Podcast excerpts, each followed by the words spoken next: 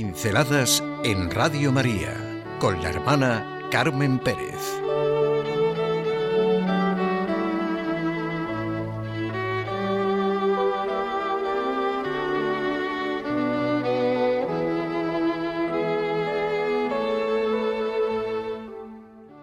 Un día que reluce más que el sol.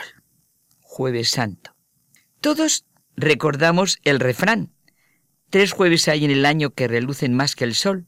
Jueves Santo, Corpus Christi y el día de la Ascensión. Hoy no podemos mantener literalmente lo de los tres jueves, sí los tres días, pero no lo de los tres jueves. Pero nos quedamos con el jueves santo que reluce más que el sol.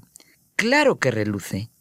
El jueves santo iniciamos el llamado tridio pascual que culmina en la vigilia que conmemora en la noche del sábado santo la resurrección de Jesucristo. El jueves santo desborda amor. Para los cristianos es un día importantísimo para vivirlo con intensidad. Recordamos juntos lo que celebramos y revivimos. La cena de despedida, Ardientemente he deseado comer esta Pascua con vosotros antes de padecer. El lavatorio de pies, el grande que se inclina ante el pequeño, la voluntad de anonadarse a sí mismo, de despojarse de la existencia gloriosa, de la plenitud soberana por amor a nosotros.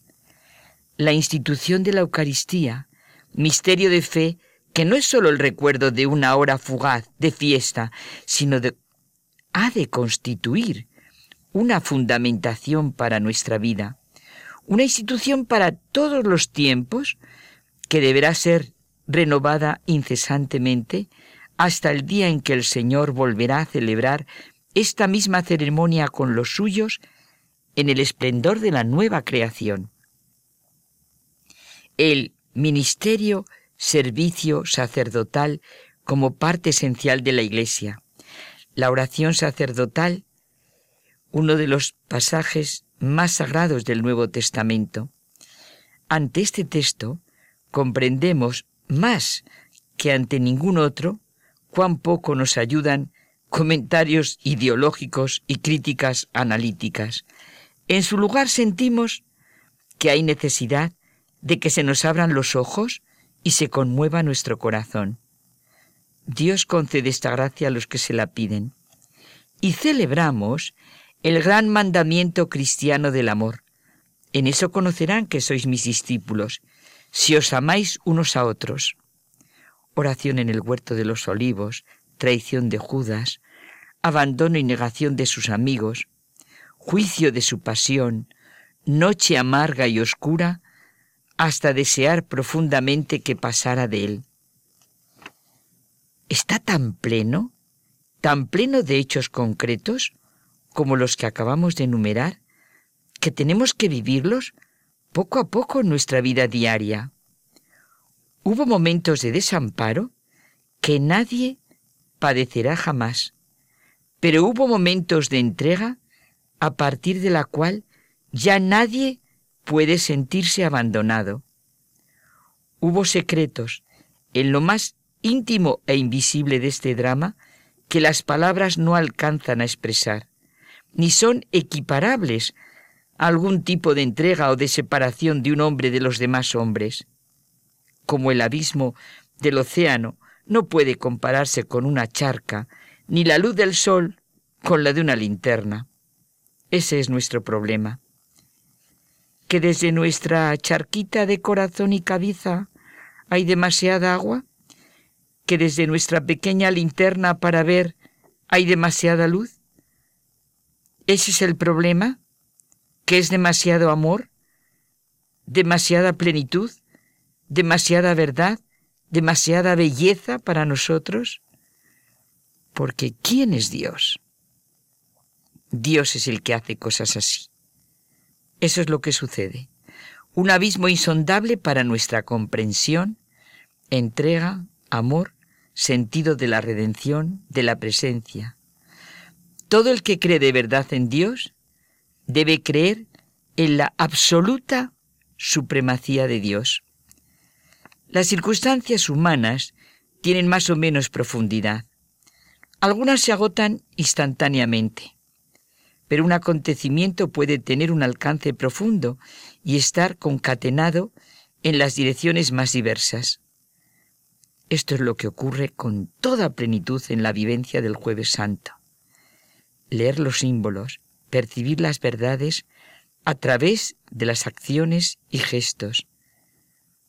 ¿Qué sucedió? No queremos preguntar el por qué, sino sencillamente lo que es. Esto es lo que cada uno tiene que decirse en su corazón.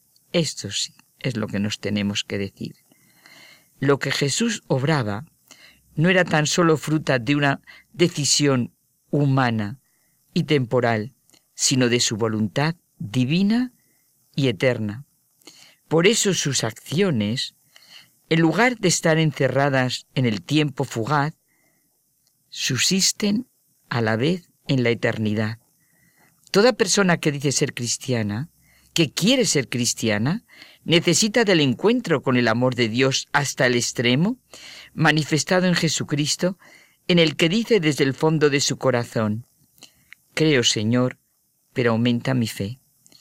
El acto de fe, hemos comentado varias veces, es el más libre de todos los actos. Así también la expresión de la fe es la más personal de todas las expresiones. Lo que en el fondo dicen en contra de la fe no es que sea mala, irracional, es que es demasiado bueno para ser verdad. El jueves santo, con toda su enorme carga de revelación, es demasiado bueno para ser verdad, pero es la verdad. Si el hombre no puede creer y rezar, se encuentra amordazado. Si no puede arrodillarse, se encuentra encadonado. Cuando el hombre cree y reza, sabe que está haciendo una de las cosas para las que fue creado. Lo dice Chesterton, este convertido. Todo lo que la Iglesia, los creyentes celebramos el día de jueves santo, desborda amor. Ardientemente he deseado comer esta Pascua con vosotros antes de padecer. Todo va a ser consumado en la Eucaristía. Todo es consumado en la Eucaristía la eterna presencia de su entrega total a los hombres. El amor que se nos expresa solo es posible por Jesucristo como Hijo de Dios, que viene del Padre, por su Espíritu, y a través de su naturaleza humana vuelve al Padre. Es muy pobre toda tentativa que se proponga analizar lo que ocurrió en el Espíritu y en el corazón de Jesús.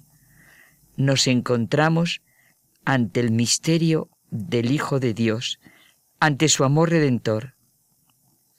Que Dios nos conceda abrirnos de par en par a este amor hasta el extremo.